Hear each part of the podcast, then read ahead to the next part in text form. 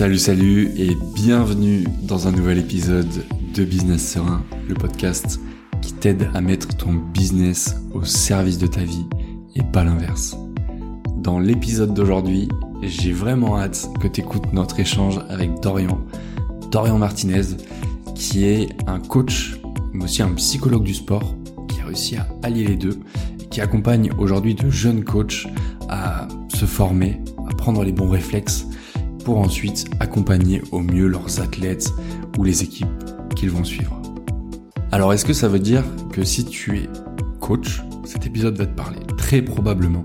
Et si tu ne l'es pas, cet épisode va aussi te parler.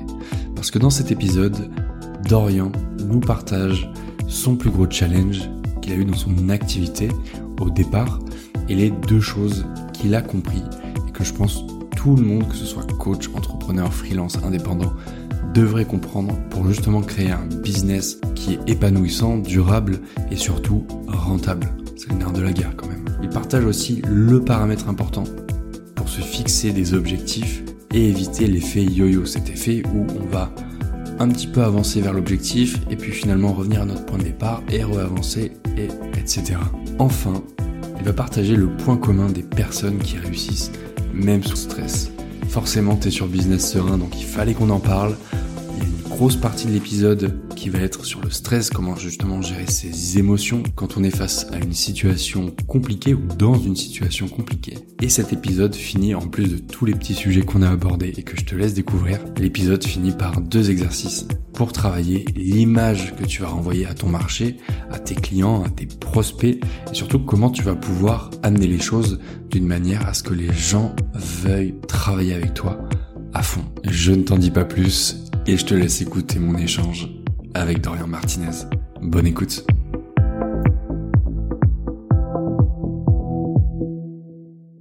Salut Dorian, bienvenue sur le podcast, bienvenue sur Business Serein.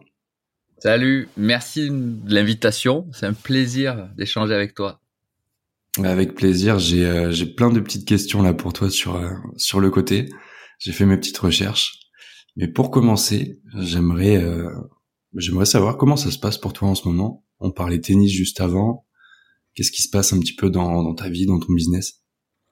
Ben, Là, je vis une période euh, très sereine pour le coup, mais stimulante en même temps, puisque euh, il y a deux ans, j'ai créé un organisme de formation et euh, qui a été certifié Calliope, on a eu le label, etc. Et puis on a une seule formation qui est destinée aux coachs et aux managers, et elle vient d'être certifiée par France Compétences. Donc, on, a naturellement beaucoup de demandes. Donc, c'est une formation en ligne et j'ai le plaisir de travailler avec mon fiston qui a 20 ans. Et donc, euh, ça, c'est un vrai plaisir. De, on, fait pas du tout la même chose, mais on est complémentaires et voilà, on a du temps de libre et en même temps, on est hyper investi dans ce qu'on fait. Donc, euh, voilà, pur moment de bonheur. Ok, félicitations du coup. Merci. Si euh, si on fait un petit flashback en arrière, parce qu'avant l'organisme de formation, euh, j'ai vu pendant mes recherches que tu as une longue expérience en tant que psychologue et euh, notamment dans les neurosciences. Qu'est-ce qui, toi, à la base, t'a poussé à, à, te lancer dans ce domaine? Alors, en fait, moi, à la base, je, je jouais quand j'étais tout petit, euh, de, de 4 ans à 12, 13 ans, au football. J'adorais ça. Mais j'ai découvert mon vrai sport bah, à l'âge de 13-14 ans, qui est le tennis. Donc, un peu tardivement.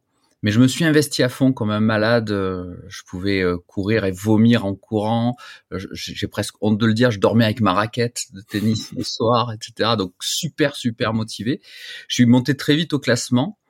Et puis j'ai vécu une, deux trois injustices et surtout je me suis blessé parce que j'étais en surentraînement. Et là, j'ai compris que bon, ça a mis un grand coup d'arrêt à mon rêve hein, de, de, justement jouer à Roland Garros. Mais j'ai compris que la motivation, c'était pas, euh, c'était important, mais c'était pas, ça ne suffisait pas. Il fallait être très bien accompagné. Et comme la question du mental, euh, il y a 30 ans, commençait à arriver, je, trouvais que c'était très passionnant, très intéressant. Et donc, j'ai fait tout le cursus. J'ai décidé de me lancer pour devenir psychologue du sport. Donc, j'étais un des premiers psychologues du sport à, à travailler en France. Et donc, j'ai fait tout le cursus pour devenir psychologue et me spécialiser dans le sport.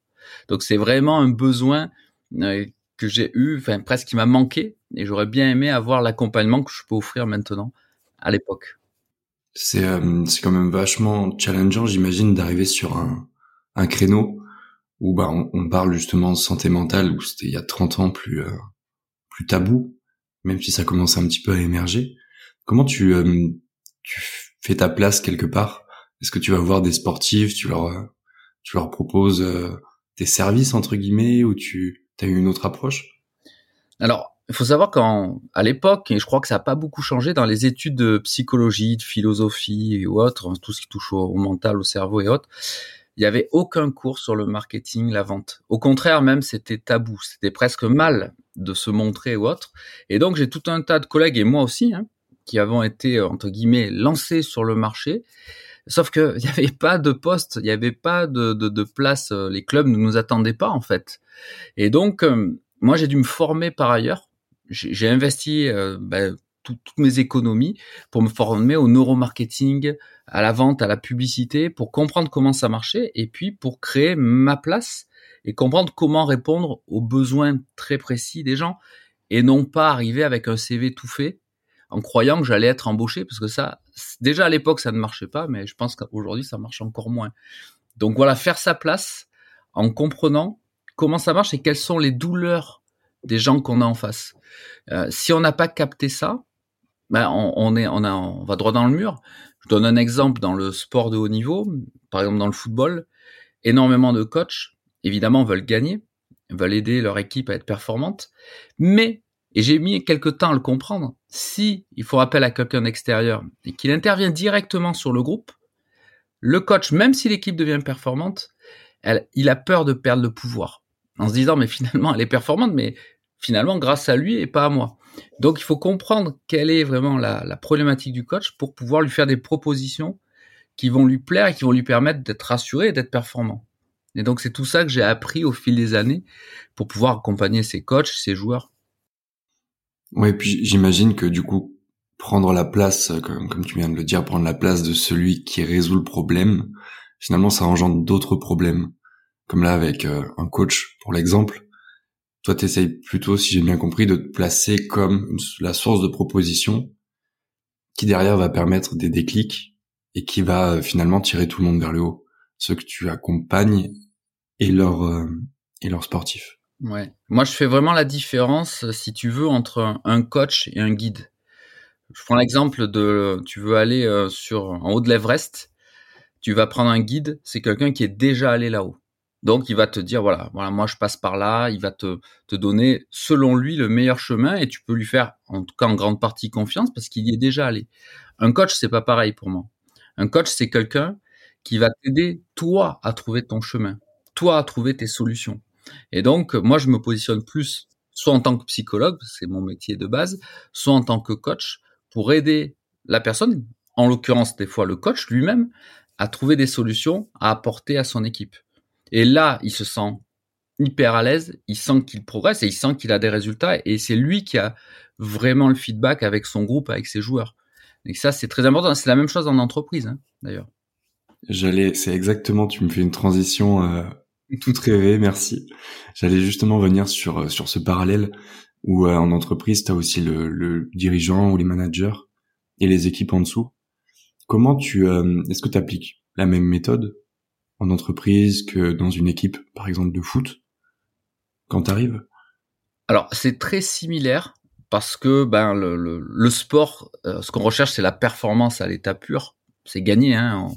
On, on appeler, faut appeler un chat un chat. On veut gagner quand on fait du sport et c'est bien normal.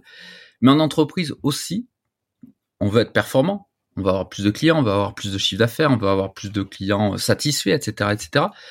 Mais les aspirations de des, membres de, son équipe finalement qu'on va manager sont pas forcément toutes identiques. On veut pas forcément, ils n'ont pas tous les mêmes euh, objectifs à l'intérieur, alors qu'une équipe, bon, en général, veut, veulent tous gagner. Chacun doit aussi euh, se faire sa place. Parce qu'on parle d'une équipe de foot, mais ça pourrait être pareil dans le rugby. Il faut savoir qu'il y a une concurrence énorme au sein même des équipes. C'est-à-dire qu'il y a qu'un joueur qui va jouer ailier droit le, le, samedi ou le dimanche. Mais il y a trois ou quatre personnes dans le groupe qui peuvent prétendre à ce poste. Donc il y a à la fois l'idée de construire une équipe solidaire avec des valeurs, un objectif commun, et en même temps faire en sorte qu'il y ait un climat euh, sain Il y a une concurrence saine. Et ça, on peut le retrouver aussi dans certaines grosses entreprises où il va y avoir quand même des, des jeux de pouvoir à l'intérieur qui peuvent parfois, s'ils sont mal gérés, être toxiques et nuisibles à la performance euh, de l'entreprise. Hmm. Tu, euh, ça a été quoi toi ton plus gros challenge justement, que ce soit quand tu as commencé ou au fur et à mesure des années, pour euh, te, te faire entendre justement? Parce que j'imagine justement là que ces jeux de pouvoir, quand tu vois quelqu'un d'extérieur arriver, tu, tu le vois parfois d'un mauvais œil. Ouais.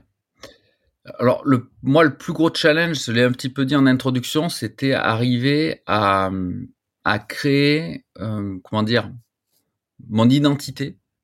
C'est-à-dire que, certes, des psychologues du sport, il n'y en a pas beaucoup, mais c'est quelque chose, voilà, qu'on peut retrouver courant.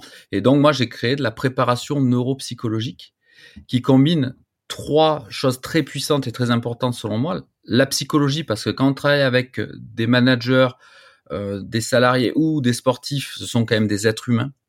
Et donc la psychologie est forcément très importante. C'est pas la performance ou la gagne à tout prix. C'est oui, on veut gagner, mais tenir compte de l'humain. Préparateur neuropsychologique, parce que les neurosciences, on a des avancées phénoménales en neurosciences qui sont très intéressantes parce qu'il y a des choses empiriques qu'on faisait très bien, qui sont validées par les neurosciences, et en même temps des choses empiriques qu'on avait testées, mais qui finalement sont invalidées. Donc c'est intéressant d'utiliser ça. Et pourquoi préparation? Parce que quand on est préparé, ça fait quoi la préparation mentale? Eh bien, on est plus confiant, on est meilleur. Si on se prépare à aller à un examen, quel qu'il soit, en général, on y va un peu plus tranquille que si on n'a pas travaillé, etc. Donc moi, mon challenge, ça a été de créer ça, de le faire connaître, sans dire voilà, j'ai une méthode révolutionnaire, je suis le meilleur. Ça, les gens, ils s'en fichent de notre méthode. Ce qu'ils veulent, c'est que leur, on leur enlève une épine du pied s'ils ont un gros problème ou qu'on leur aide à être encore meilleur dans leur domaine. Ce sont les deux choses vraiment que j'ai compris. Et j'ai travaillé là-dessus et je continue de travailler là-dessus. Je dirais que c'est un défi finalement euh, permanent. Ouais, j'étais sur, euh, j'étais sur ton site tout à l'heure pour euh, pour faire un petit dernier repérage, on va dire, avant de te recevoir. Et euh, alors je sais pas si c'est lié à l'approche neurosciences qui, euh, qui, qui en jette un petit peu, on va dire. Ça a l'air un petit peu impressionnant comme ça. C'est quoi euh, si tu devais là parler des neurosciences pour les présenter, tu dirais quoi? Alors peut-être utiliser un, un, exemple quand on questionne les gens sur est-ce que vous aimez les rires préenregistrés dans les séries américaines? Et euh, la plupart des gens, si ce n'est 100% des gens, vont te répondre non, c'est artificiel, c'est pas authentique. J'aime pas ça. Mais quand on met euh, des électrodes sur le cerveau et qu'on étudie ce qui se passe au moment où on envoie ces rires préenregistrés, on s'aperçoit que la zone du plaisir est activée. C'est-à-dire que les gens déclarent qu'ils aiment pas, mais leur cerveau dit j'adore. Et donc les neurosciences, d'une certaine manière, c'est parler au cerveau, c'est mettre en place des choses qui vont impacter le cerveau parce qu'au final, c'est quand même lui qui pilote. Euh, ces séries continuent d'utiliser d'utiliser les rires enregistrer parce que ça marche tout simplement même si les gens disent qu'ils aiment pas et donc si on écoute trop les gens je dis pas qu'il faut pas les écouter mais si on, on, prend pour argent comptant tout ce qu'ils disent ben parfois souvent en tout cas on peut faire fausse route donc les neurosciences vont aider à ça ça va aider également un deuxième exemple dans le monde du management on parle souvent de la méthode SMART fixer un objectif simple, mesurable, atteignable, réaliste, temporel, etc. C'est bien, ça marche, mais ça a une limite. Et on s'aperçoit grâce aux neurosciences que la volonté, c'est comme un réservoir. Une fois qu'il n'y en a plus, eh bien, si tu t'es fixé un objectif et que tu n'y arrives pas, ben, tu vas commencer à avoir plus confiance en toi. Et si tu continues et que tu n'as toujours pas confiance, tu vas toucher l'estime de toi. Et donc, tu peux te retrouver au final en, te maltraitant, en disant mais finalement je suis nul, je suis une grosse merde, j'y arriverai jamais, les autres y arrivent, etc. Alors que la volonté, c'est un paramètre important, mais il y a d'autres paramètres sur justement l'image de soi. Comment je me représente par rapport à mes objectifs. Et si on programme pas, entre guillemets, programmer bien cette étape-là, quand on fixe des objectifs, eh bien, on a de moins bons résultats. Donc les neurosciences vont, vont c'est pas qu'une vue de l'esprit ou un truc à la mode, c'est vraiment quelque chose de concret qui va nous aider à améliorer la vie des personnes et l'atteinte de leurs objectifs. Le l'exemple sur les séries télé en plus est très parlant parce que c'est souvent ces séries-là qui ont des euh, des audiences incroyables et qui perdurent pendant euh, des dizaines d'années bien souvent avec des milliers d'épisodes. Euh. Ouais. Comme quoi, faut pas toujours croire ce que les gens disent, mais plutôt eh voir ce qu'ils font. Exactement, faire attention parfois aux études de marché qui vont questionner les gens euh, sur ce que eux vont pas. Ils, sont, ils sont sincères, hein mais la réponse n'est pas forcément liée au comportement qu'ils vont avoir réellement. Et donc, faut faire attention. Ça me fait, ça me fait penser à une stat que j'avais vue sur euh, les chaînes de télé où les Français ont déclaré que Arte était notre chaîne préférée, mais finalement il y avait que 4 ou 5% de de vraiment téléspectateurs qui étaient sur Arte. Euh, oui. À ce moment-là. Je pense qu'il y a beaucoup de gens dans le sens inverse qui détestent euh, Cyril Hanouna, mais qui regardent. Donc c'est pas. ça marche aussi. ça marche aussi. L'audience euh, est sûrement plus forte chez Hanouna que chez Arte. Et du coup, j'aimerais rebondir sur euh, sur ce que tu as dit juste avant, où où il faudrait paramétrer entre guillemets le la personne pour déjà qu'elle travaille sur son image, lui permettre d'avoir une certaine image d'elle-même avant avant tout. Est-ce que est-ce qu'il n'y a pas un risque avec justement le fait de se fixer des objectifs et de fixer son estime personnelle à cet objectif? Hmm. Si s'il y a un risque, justement, si on fait pas ce travail-là, je peux te donner un exemple euh, qui va être parlant, j'espère. Tu es au 3 janvier ou 1er janvier, tu as les bonnes la bonne résolution, je veux perdre 10 euh, kilos. Bon, je pense que c'est un exemple assez euh, classique. 1er janvier, c'est les bonnes résolutions. Donc effectivement, au début, on est motivé. On se dit, je suis gros ou je suis grosse, je veux au mois de juin faire 10 kilos de moins. Bon, ça semble, c'est un objectif smart. Il est simple, je veux faire 10 kilos de moins. Il est mesurable, il est atteignable, il est réaliste et il est temporel. Sauf que le problème, si on n'a pas travaillé ce que je vais présenter juste après, on va commencer son régime en disant je suis gros, mais je suis motivé, je vais aller courir. Je vais manger euh, tel plat diététique, etc. On le fait bien, etc. On perd des kilos. Et puis au bout d'un moment, on va commencer à reprendre un peu de, de kilos. Puis là, on se remotive parce qu'on a encore un peu du réservoir de motivation, on veut repère des kilos. Puis, au bout d'un moment, on en reprend un peu, on est encore motivé, on en repère, et puis au bout d'un moment, on en reprend, et là, on lâche, on se dit, bah, j'y arriverai jamais, je suis destiné à être gros ou grosse, j'ai pas de mental, etc., etc. Parce qu'il a manqué un paramètre important, et en lien justement avec l'estime de soi qui va être euh, valorisée, c'est que le cerveau, il exécute vraiment ce qu'on dit et ce qu'on croit. Et donc, quand on se prépare à ce type d'objectif, pour éviter cet effet yo-yo, plutôt que de se dire je suis gros, je dois perdre du poids, ce qui est logique, hein, c'est se dire moi, je me vois comme quelqu'un de dynamique, par exemple. Moi, je suis quelqu'un qui, je me vois comme quelqu'un de sportif, quelqu'un de vif. Et quelqu'un de sportif, c'est quelqu'un qui fait X kilos, on va dire 10 kilos de moins que le, le imaginons que je fasse 90 kilos, sportif, ça fait 80 kilos, par exemple. Et à partir du moment où on est là-dedans, eh bien, si je compare avec l'ancien modèle, l'ancien modèle, le cerveau, il est obéissant. J'ai perdu mes kilos, mais comme je dois répondre à l'objectif, la personne est grosse, il faut qu'elle perde des kilos, eh bien, je vais reprendre un peu de poids inconsciemment pour maintenir mon cerveau dans l'objectif. C'est-à-dire, pour pouvoir reperdre des kilos, bah, il faut que je sois un peu gros.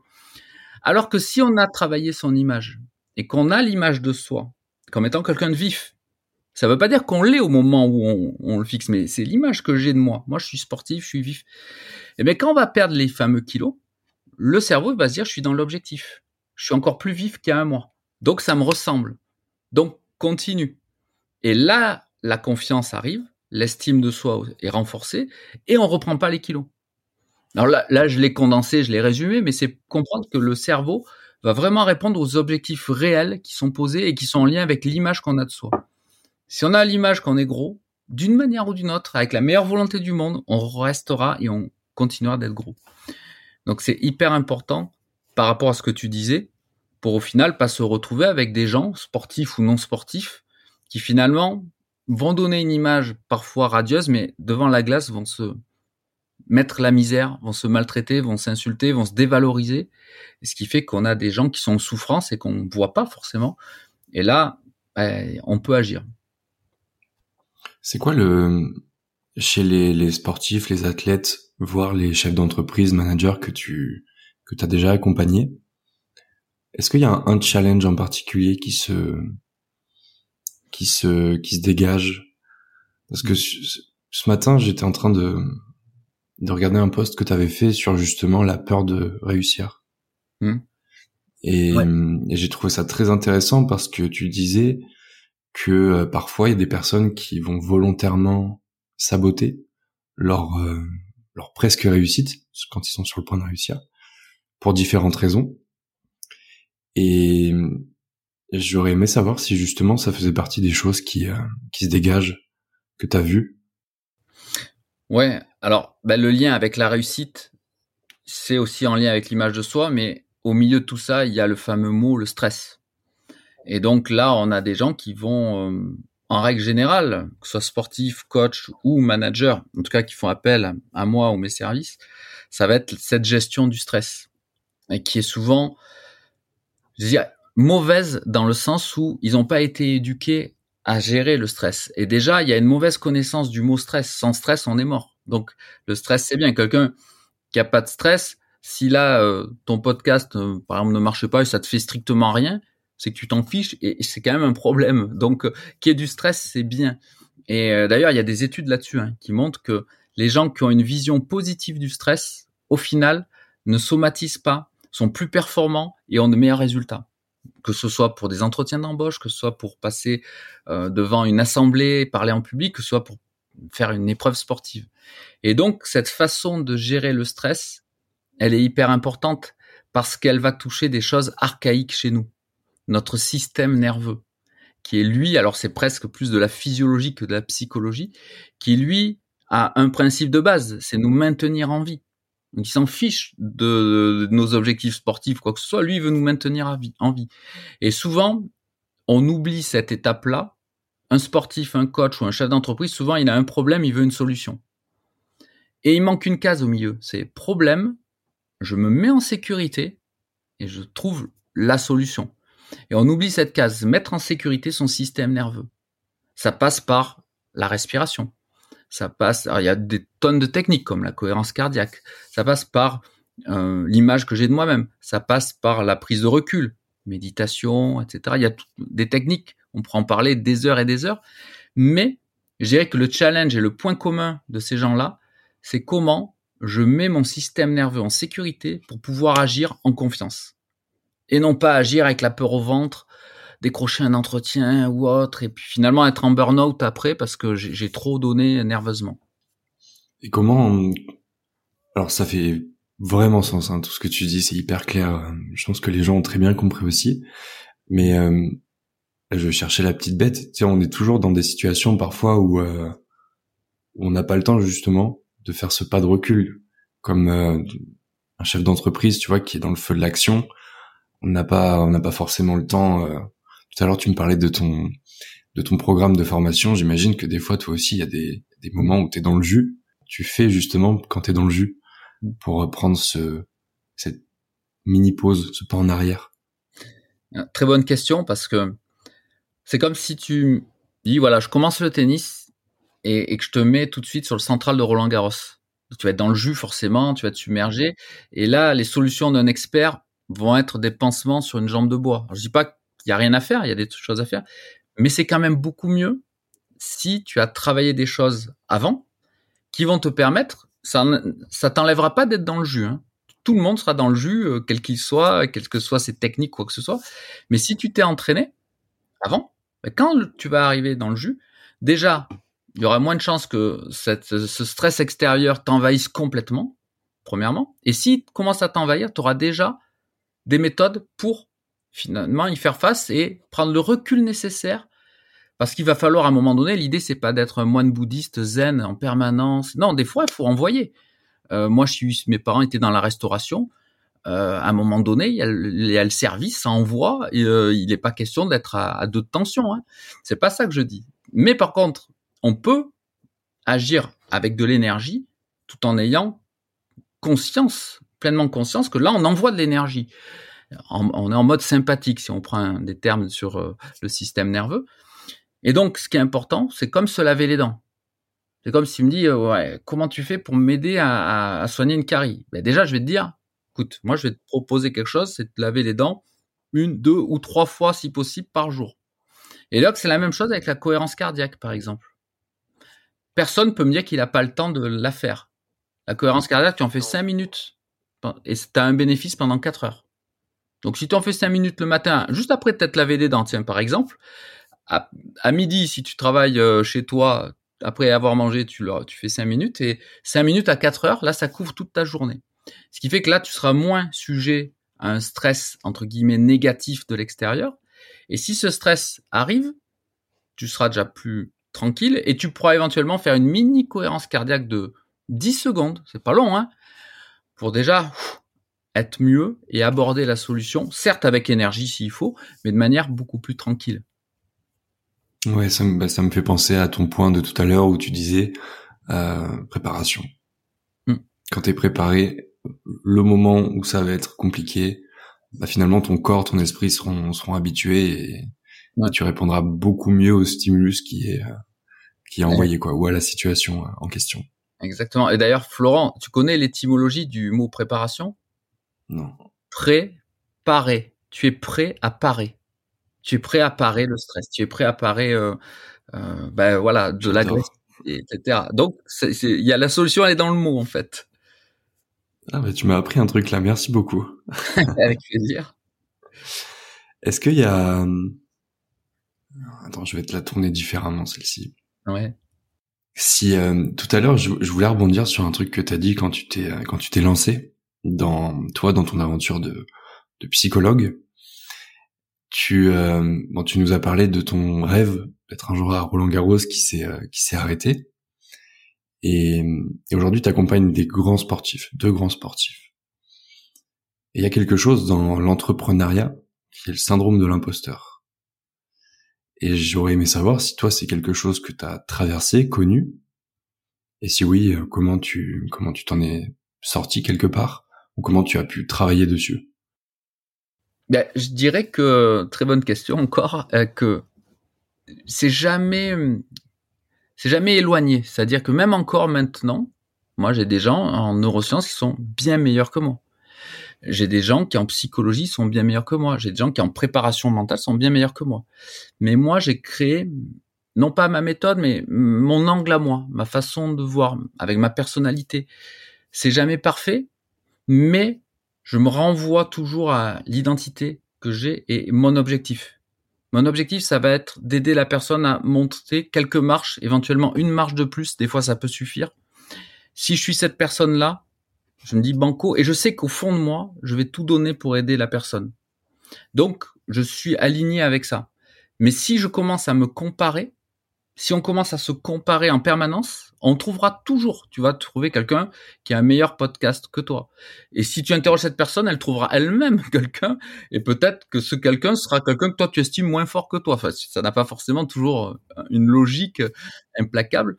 Donc l'idée, ça veut pas dire de pas regarder ce que font les autres mais regardons ce que font les autres. Est-ce que ça m'inspire? Est-ce que je peux prendre quelque chose? Et puis ensuite, il faut regarder, de mon point de vue, qu'est-ce qu'on a dans les tripes et qu'est-ce qu'on veut vraiment.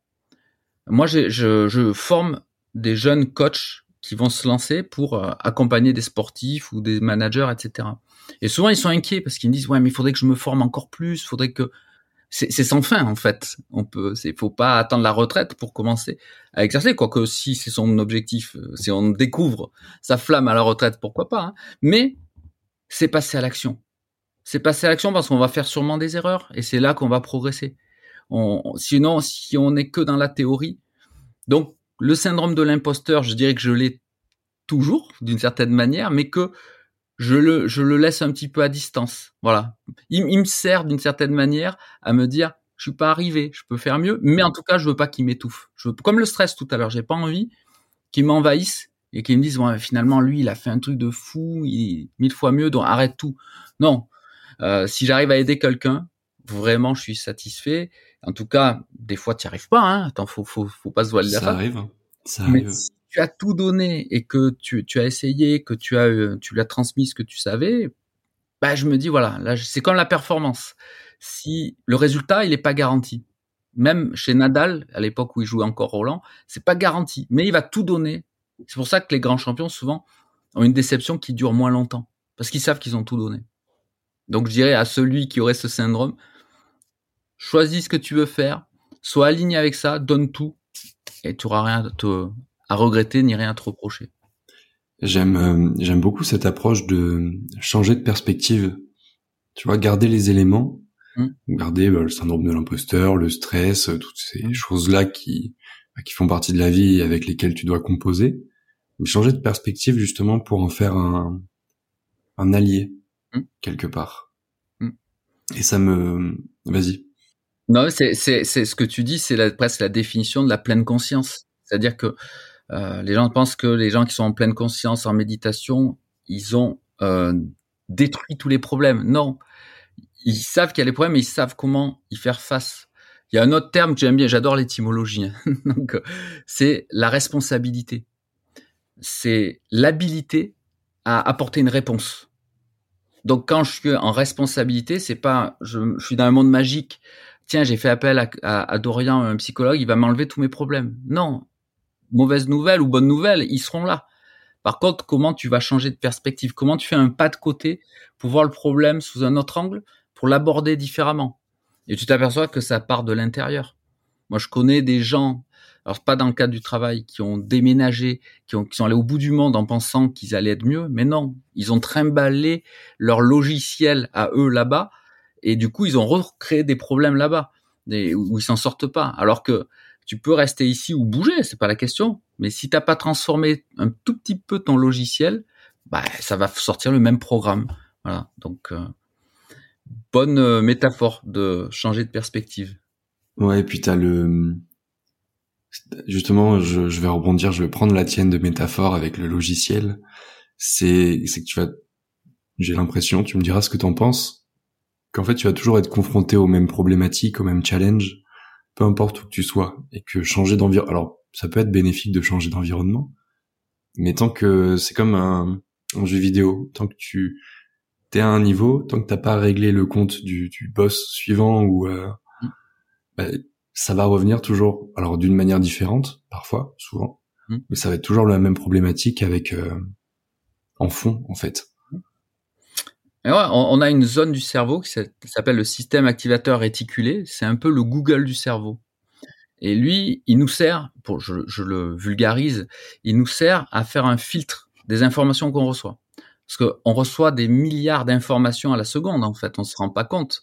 Nous, on va voir là deux, trois, le son, l'image, là, on est en train de se parler. Mais nous, notre cerveau, il reçoit énormément de choses. Et s'il n'y a pas ce filtre, eh bien, on n'est pas bien. D'ailleurs, il y a des études qui montrent que ça serait un des problèmes des personnes qui ont certaines formes d'autisme. Ils captent tellement trop d'infos qu'ils n'arrivent pas à les filtrer. Du coup, ils, ils, sont pas bien, ils sont dans leur monde. C'est une forme de violence en fait. Et donc, ce Google du cerveau, et on peut le régler. Quand on le règle bien, d'ailleurs, si demain tu achètes une voiture jaune, tu vas regarder dans la rue, tu vas voir que des voitures jaunes. Mais c'est génial, c'est incroyable. J'avais jamais incroyable, c'est une coïncidence et maintenant, non, elles étaient là. Euh, si, euh, je sais pas moi, une personne que tu connais est enceinte, et elle, cette personne-là, va voir beaucoup de femmes enceintes. Alors que non, elles étaient déjà là, mais on est obligé de, de notre Google du cerveau, notre système activateur réticulé, va nous donner finalement un, angle, un filtre. Et donc, tu as des personnes qui vont penser que, je sais pas moi, euh, j'invente, les gens sont malhonnêtes il peut aller au bout du monde, dans le pays le plus honnête du monde, il va capter la, et attirer la personne malhonnête.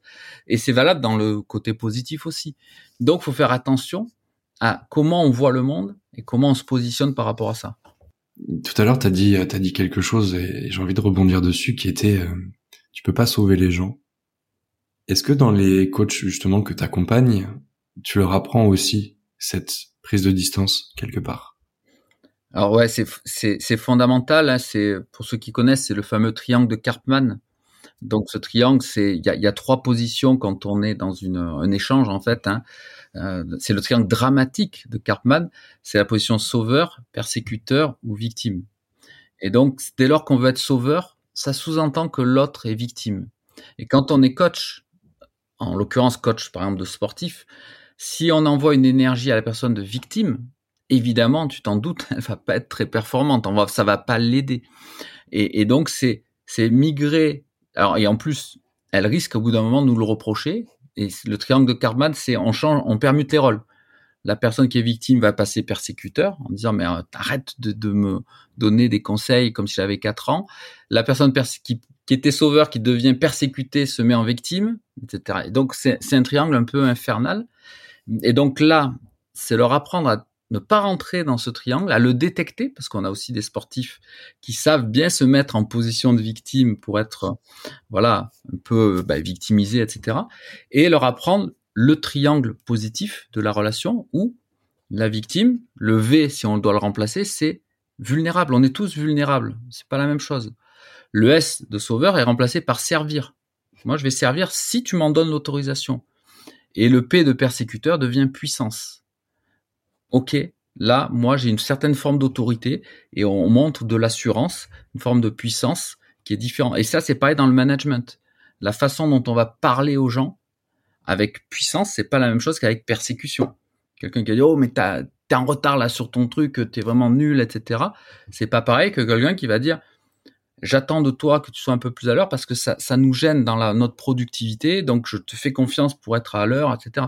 Et donc tout ça, c'est de la communication en fait. C'est comment je me positionne pour pas tomber dans ces triangles dramatiques qui font que dans énormément de boîtes, quand je dis boîte, je mets des clubs sportifs dedans. Hein, vous avez des groupes qui se mangent le foie sur pas grand chose. Il y aurait des petits réglages à faire pour qu'il y ait une dynamique nouvelle positive qui s'enclenche. Et c'est, il y a des, c'est l'effet papillon. Hein. Des fois, de tout petits réglages font que derrière, vous avez une entreprise qui vit mieux, des gens à l'intérieur qui vivent mieux, un groupe sportif qui vit mieux et qui, très souvent, du coup, a de meilleurs résultats. C'est euh, hyper intéressant. Je pense que tu viens de régaler tous les coachs qui nous écoutent en leur donnant ces quelques clés. Tant mieux. Justement, tu penses que euh, que les, les équipes ou les entreprises, parce que les entreprises sont aussi des équipes d'une certaine manière, peuvent euh, se reposer là-dessus pour vraiment performer sur le long terme? Alors, se reposer, moi j'aime bien l'idée de dynamique. Il n'y a, pas un moment où ça, ça y est, on a ça, on est arrivé. Pour moi, ça, ça c'est un des rouages. La communication, le positionnement. Ensuite, il y a un mot qu'on entend un peu à toutes les sauces, mais il faut vraiment le travailler en profondeur, ce sont les valeurs quelles sont les valeurs? Et on voit des clubs qui n'y arrivent pas. Je vais pas en citer en France, mais parce que les valeurs sont mal posées ou au contraire, elles sont peut-être très bien posées et au final, bah, ils ont les résultats en lien avec leurs valeurs, euh, par exemple que l'argent, etc. Moi, j'aime bien donner deux exemples euh, dans le sport. Le Barça, donc football club de Barcelone, où euh, quand vous avez quelqu'un comme Messi qui a 13-14 ans, qui arrive au centre de formation, eh bien, si il laisse traîner son maillot, il y a le, le, le, gardien du centre de formation, donc on va dire le plus petit salarié dans, les, dans la masse salariale de tout le club, qui va dire oh Lionel là euh, il y a un porte-manteau, tu vas le mettre parce que dans les valeurs du club il y a le respect, il y a euh, tenir compte des autres, il y a travailler en équipe. Donc il n'y a pas de superstars qui prennent le dessus. Et quand ce euh, gardien de centre de formation ou balayeur, peu importe, voit plus tard Lionel Messi remporter des trophées, il est content, il est associé à ça parce que il, est inclus dans les valeurs du club. Et moi, j'ai travaillé un peu dans l'accompagnement qualité. Et quand on fait un audit qualité dans des entreprises, euh, souvent, ce qui est très, une question très bête, c'est tu vas poser la question à différents niveaux de l'entreprise, surtout dans les grosses entreprises, quelles sont les valeurs de l'entreprise? Et quand les gens sont incapables de te répondre, déjà c'est mauvais signe. Et, ce qui est très bon signe, c'est quand tu as la personne au plus bas de l'échelle d'entreprise te répond la même chose que le PDG. Là, tu dis là, il y a une culture d'entreprise. Deuxième exemple, les All Blacks. Il y, a, des tonnes de bouquins sur eux. Les All Blacks, qui gagnent ou qui perdent, un exemple. Hein, ils nettoient toujours le vestiaire. Ils sont champions du monde, ils sortent des vestiaires, c'est nickel. Ça fait partie des valeurs de respect des All Blacks. Là où passent les All Blacks, c'est propre derrière. On voit des, contre-exemples dans d'autres équipes où c'est n'importe quoi, ils saccagent tout, etc. Quand un nouveau arrive dans une équipe de All Blacks, qui a son premier, euh, sa première titularisation, eh bien, il va avoir les anciens qui vont lui faire un haka que pour lui. Lui va devoir faire le AK devant les anciens, les deux AK, à capella. On va lui remettre un maillot, on va lui remettre un livret, le Black Book, avec toute l'histoire des All Blacks, tous les maillots, toutes les épopées. Et à la fin, il y a dix pages blanches symboliques qui veulent dire maintenant, c'est à toi d'écrire la suite. Et donc, celui qui reçoit le maillot des All Blacks, il se sent intégré dans ses tripes émotionnellement dans l'équipe et il a envie de se surpasser. Et c'est pour ça que ces équipes-là, avec que 4 millions entre guillemets d'habitants, c'est le sport d'équipe le plus titré, tout sport d'équipe confondu. Parce qu'ils ont créé ça, cette dynamique, qui fait que, en face de ça, quand tu vois d'autres équipes où eux, ils vont faire le fameux bisutage, allez, t'es nouveau, tu vas chanter, euh, je sais pas moi, la Macarena sur la table avec le micro, c'est un peu humiliant. Ce n'est pas du tout la même dynamique, tu t'en doutes. Et donc, tous ces exemples-là, tirés du monde du sport, on peut bien sûr les, euh, les adapter, pouvoir faire un copier-coller avec le monde de l'entreprise. Travailler les valeurs. Comment je fais avec mes collègues? Voilà, comment je suis plus performant. Ouais, ça me fait penser à, à une citation qui dit euh, montre, ne dis pas. Ou concrètement, tu vas, tu vas, et ça peut être justement applicable dans les valeurs d'entreprise. Euh, qu'est-ce que tu fais justement pour incarner tous les jours, à peu importe avec qui tu échanges, ce que tu euh, ce que tu portes ou ce que tu essayes de porter justement, de mettre en lumière. Mais ce que tu dis, c'est fondamental. C'est le fameux soit le changement que tu veux voir dans le monde de, de Gandhi. Et ça, on le voit avec les parents. T'as beaucoup de parents qui disent il faut pas, il faut pas insulter, il faut pas dire de gros mots. Et puis à peine ils sont au volant de leur voiture, ils vont. Le gamin, lui, tout ce que les parents disent, il s'en fiche. Ce qu'il regarde, c'est le comportement c'est beaucoup plus puissant que les paroles. Il y a des parents qui comprennent pas. Mais je lui ai dit dix fois. Oui, mais qu'est-ce que tu fais?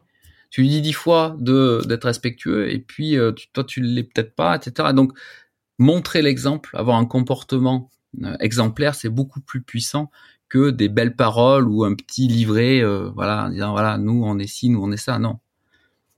Je vais je vais avancer un petit peu parce que je vois que le temps passe.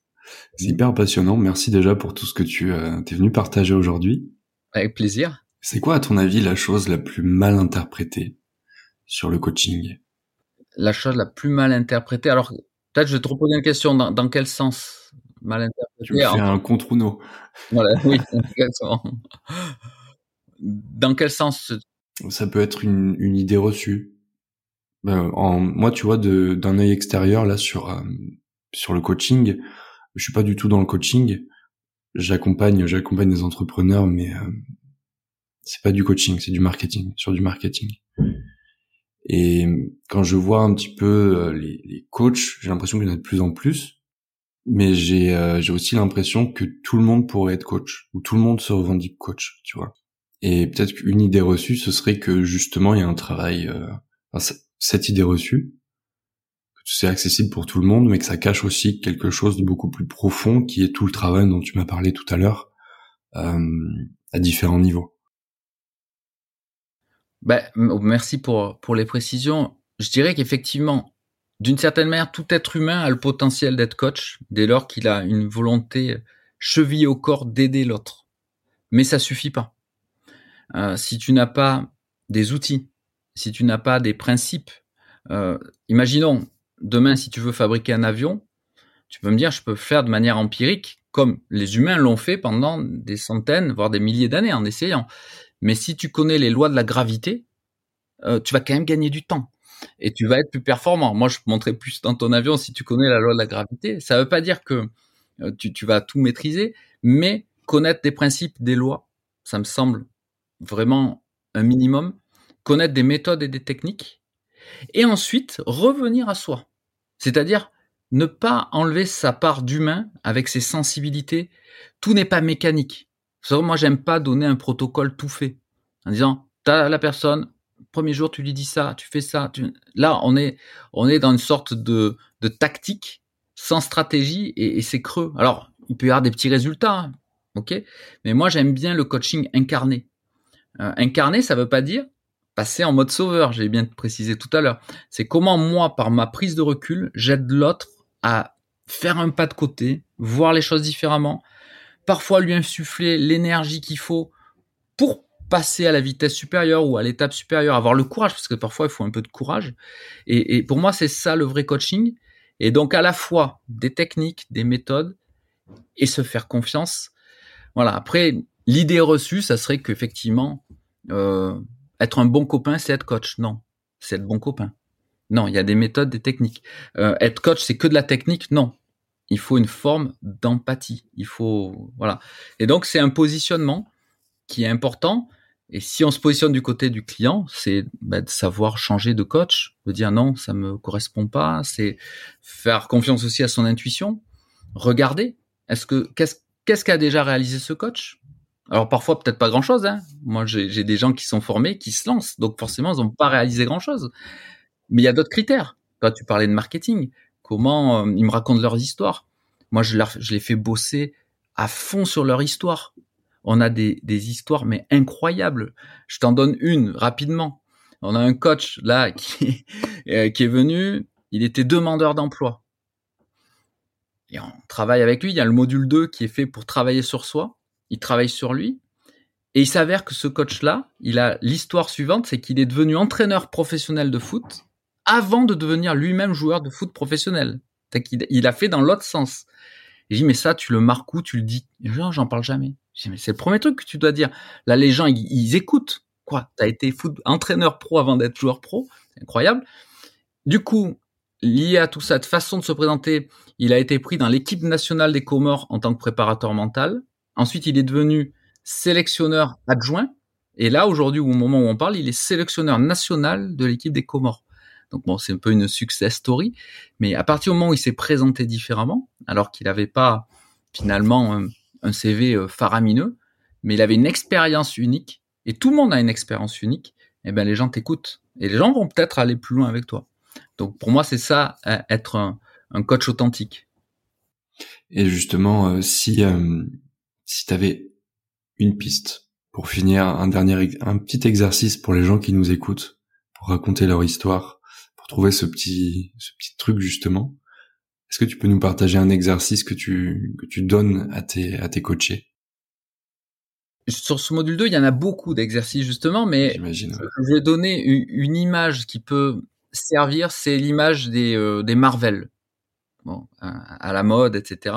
Et tu regardes les scénarios des films, pas que des Marvel d'ailleurs, il y a, y a, toujours à peu près les mêmes séquences. Le héros, c'est quelqu'un d'ordinaire en général.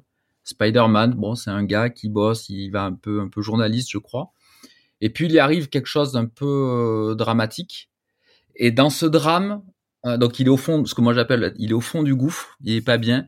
Et dans ce drame, ça révèle ben, un super pouvoir qu'il a, que les autres n'ont pas. Et ensuite, derrière de ce super pouvoir, il en fait sa mission.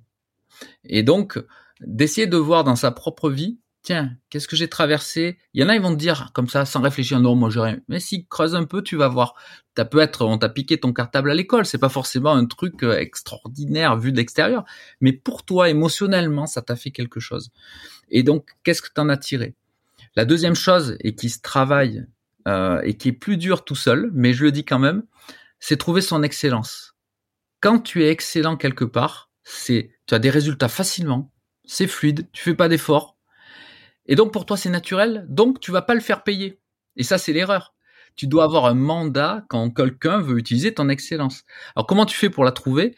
Une méthode simple quand tu es seul, c'est pourquoi ton entourage te sollicite? C'est sûrement pour ton excellence. Si demain tu as un accident de, ou tu as un problème avec ta voiture, avant d'appeler le garagiste, tu vas peut-être appeler un de tes potes qui connaît euh, parce qu'il a une excellence, il a gratté les moteurs étant jeune ou je sais pas quoi. Et donc cette excellence, il va te la filer gratuitement. Il va dire mais c'est rien, c'est le carter ou je sais pas quoi, moi j'y connais rien. Et, ça, c'est vraiment quelque chose d'hyper important de mettre le doigt sur son excellence. Donc les critères, c'est qu'est-ce que tu fais facilement, où tu as des résultats et qui te paraît tout à fait normal. Pour toi, c'est humble de faire ça et ça, tu dois le valoriser. Et c'est peut-être un des bouts du coaching si tu as cette excellence ou dans d'autres domaines hein, d'ailleurs. Hmm. Hyper intéressant. Merci beaucoup, Dorian, pour euh, tout ce que tu es venu partager aujourd'hui. Où est-ce qu'on envoie les gens qui veulent en savoir plus sur toi, sur tes formations aussi, de coaching? Ouais, bah sur le site préparation du 6 mental avec un e.com. tout simplement. Voilà. Et pour les gens que ça intéresse, je vous mettrai euh, un petit lien en description. Vous pourriez y accéder hyper facilement. Ben, merci beaucoup Florent. C'était un plaisir en tout cas. ouais, plaisir partagé. Il y a plein de petits trucs, euh, je pense, qui vont servir à pas forcément que aux coachs, mais aussi aux entrepreneurs, aux freelances, à tout le monde, à d'éventuels sportifs. Bah, génial. Et puis, euh, et puis moi, je vous dis à lundi prochain pour un nouvel épisode. Ciao, ciao. Ciao Dorian. Bye, salut. J'espère que cet épisode t'a plu.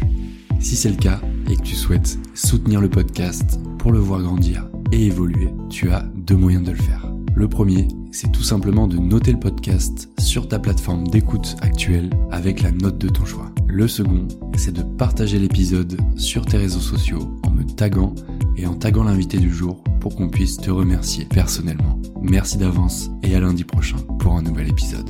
Ciao ciao